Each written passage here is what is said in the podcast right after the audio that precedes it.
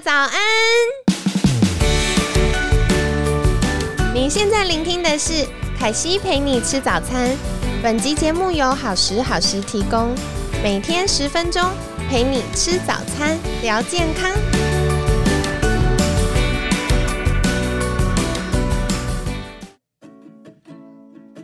嗨，欢迎来到凯西陪你吃早餐，我是你的健康管理师凯西。那今天呢，很开心邀请到凯西的好朋友，同时也是在功能医学和肠道保健有专长的许瑞涵营养师。大家早安，我是瑞涵。今天我跟凯西一起陪你吃早餐。每次听到瑞涵营养师打完招呼，就觉得好可爱。然后像在昨天星期一啊，其实瑞涵营养师有跟我们聊到的是关于生活习惯病。是，很多时候我们其实不是真的生病，而是生活习惯导致我们开始出现身体一些小状况，对不对？对，哦，这在功能医学里面就非常强调的一个重点。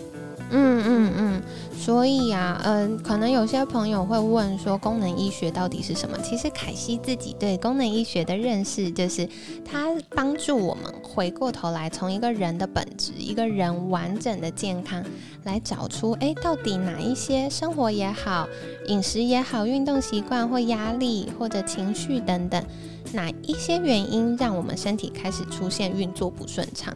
对，所以那个功能是代表身体运作的功能，嗯，然后来看待哦，原来只要改善一些小小地方，我们就可以越来越健康。是的，没错。好，那今天呢，其实想要邀请瑞涵营养师来聊一聊的话题，就是消化不良。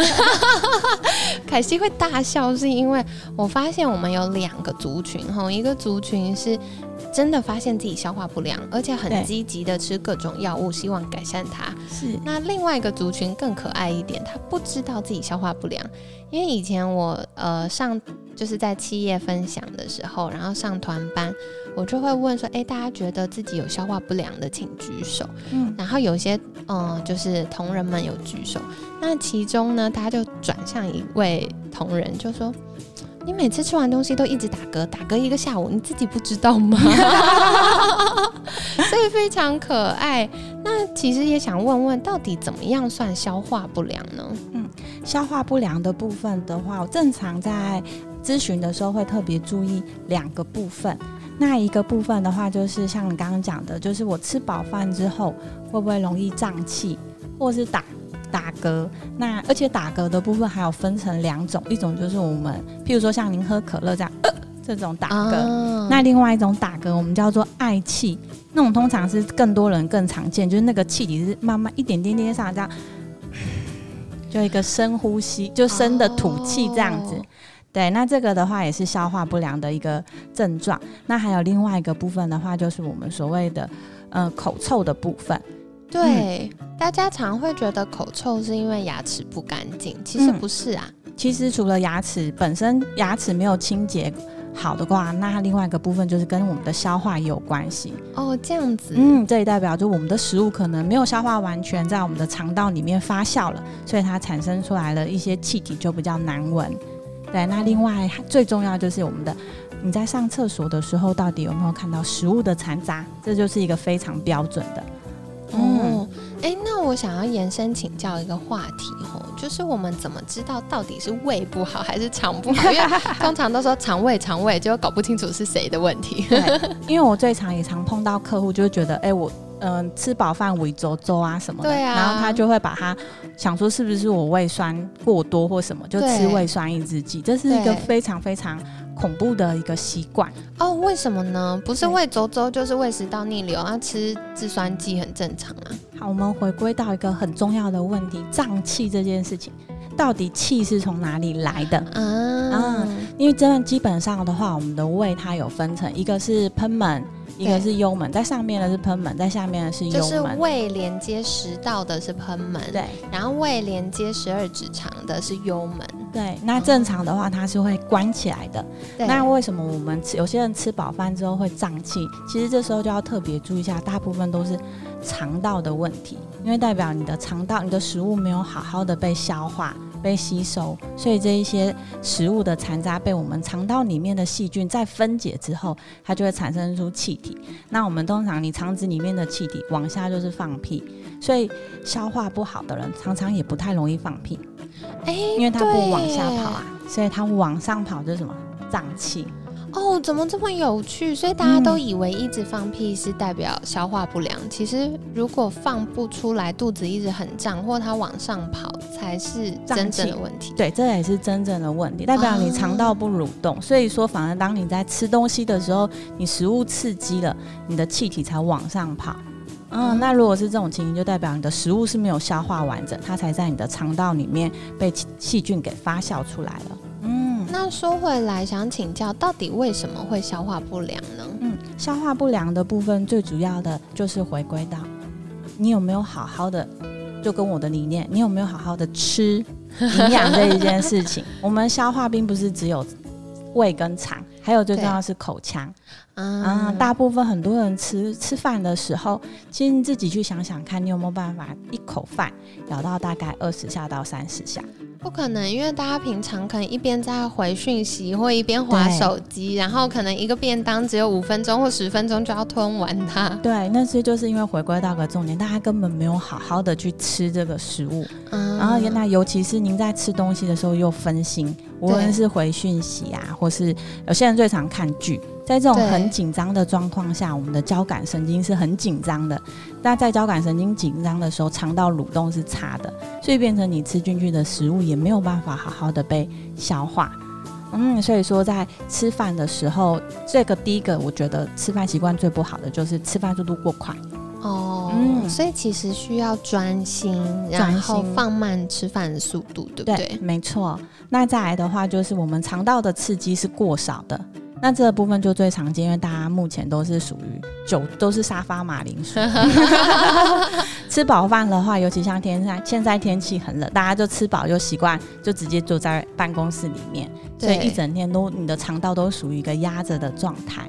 哦，对耶，因为大家一直久坐，它其实是没有机会被我们腹肌按摩，或者是它一直是卡在这里的。对，那还有一个很重要的话，就是我们食物里面，我们形成粪便，那就是食物的残没有没有办法被消化完的食物的残渣。对，其中很重要就是纤维，啊、嗯对，所以大家真的蔬菜水果吃的很少，那你要又有又想要排便顺畅的话，真的是一个很两难的问题。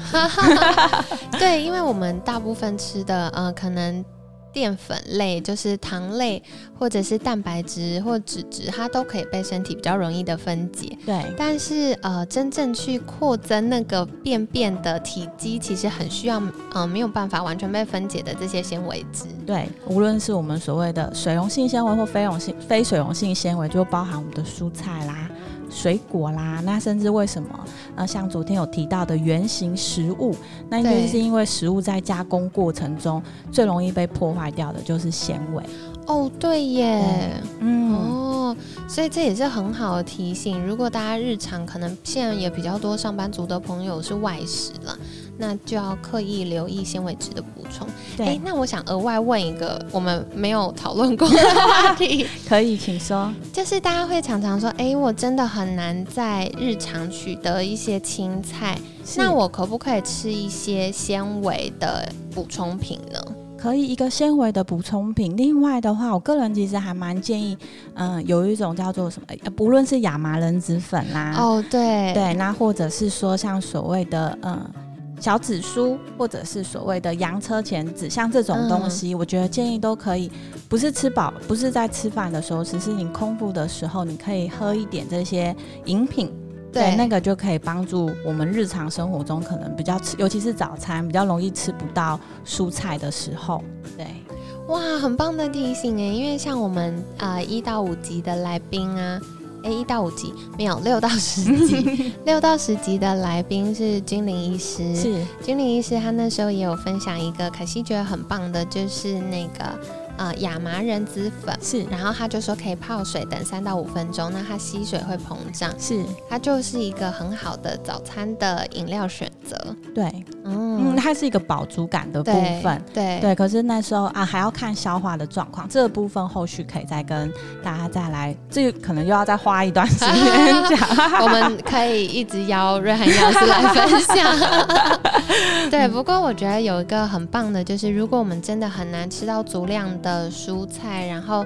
嗯，可能有一些水果又太甜，或担心血糖问题的话，大家可以试试看，就是像奇亚籽啊，然后嗯亚麻仁籽粉啊、小紫苏这种泡水会蓬起来的东西。对，那它里面就会有一些纤维质，可以帮助我们补充缺乏的部分。对，哦，所以但是重点还是要回归到，就是要细嚼慢咽，你要让你的食物小，能够在你的口腔，在你的胃好好先被消化，才不会全部都推给。肠子，对耶。那推给肠子的话，就那我肠子就你们胃嘴巴没消化好的，我肠子呃胃没消化好的，那我留在肠子里面慢慢消化，就什么便秘啊？对，有道理。而且我印象中，如果没有被好好分解食物，很容易拿去喂坏菌。对，所以又造成了呃一些毒素啊，或者胀气啊，或者是呃排气或便便的时候觉得很臭的状况，对不对？那尤其是最主要的是女生，我觉得女生常常也有便秘的问题。嗯，那最主要的话，便秘也跟女生的一些妇科的癌症风险是非常有相关的。哇，这是很重要的提醒哦！我们不要觉得便便的问题只有跟肠子有关，对，其实也跟我们妇科健康很有关系。对，因为我们肝脏会帮我们女生的雌激素去做一个分解跟代谢，那产生出来有毒的这些物质，其实是要透过粪便给排出去的。那如果您是一个便秘体质的人，你这些肠胃道的毒素就留在粪便里面，再被身体给吸收回去。嗯，所以长期累积下来，就比较会容易出现有一些妇科相关的，譬如说胸、乳房，那或者是所谓的子宫这些的囊肿啊，这些。嗯，所以说在功能医学调理的部分，我更注意女生在排便这一块，也是跟也是非常嗯有相关的。嗯，哇，所以如果有一些听众朋友，我们是女生的话，也要特别留意我们妇科，包含觉得。地理位置上很遥远的胸部，也有可能 会因为我们便便，然后有一些毒素没有办法好好被代谢的状况，而开始呃有一些不健康的风险。是哦，那其实说回来，还是想请教，嗯，如果我们想避免消化不良，然后提升我们肠胃道的健康，除了细嚼慢咽之外，嗯，还有没有什么是大家可以多留意的呢？另外一个的话就是吃饱饭后，真的建议大家稍微起来走个十五分钟到二十分钟。哦，我不是建议大家跑步，是稍微轻轻的走动、散散步、散散步。那因为我们在散步，尤其是提醒大家，就是在这个时候吃饭的时候，我们应该是。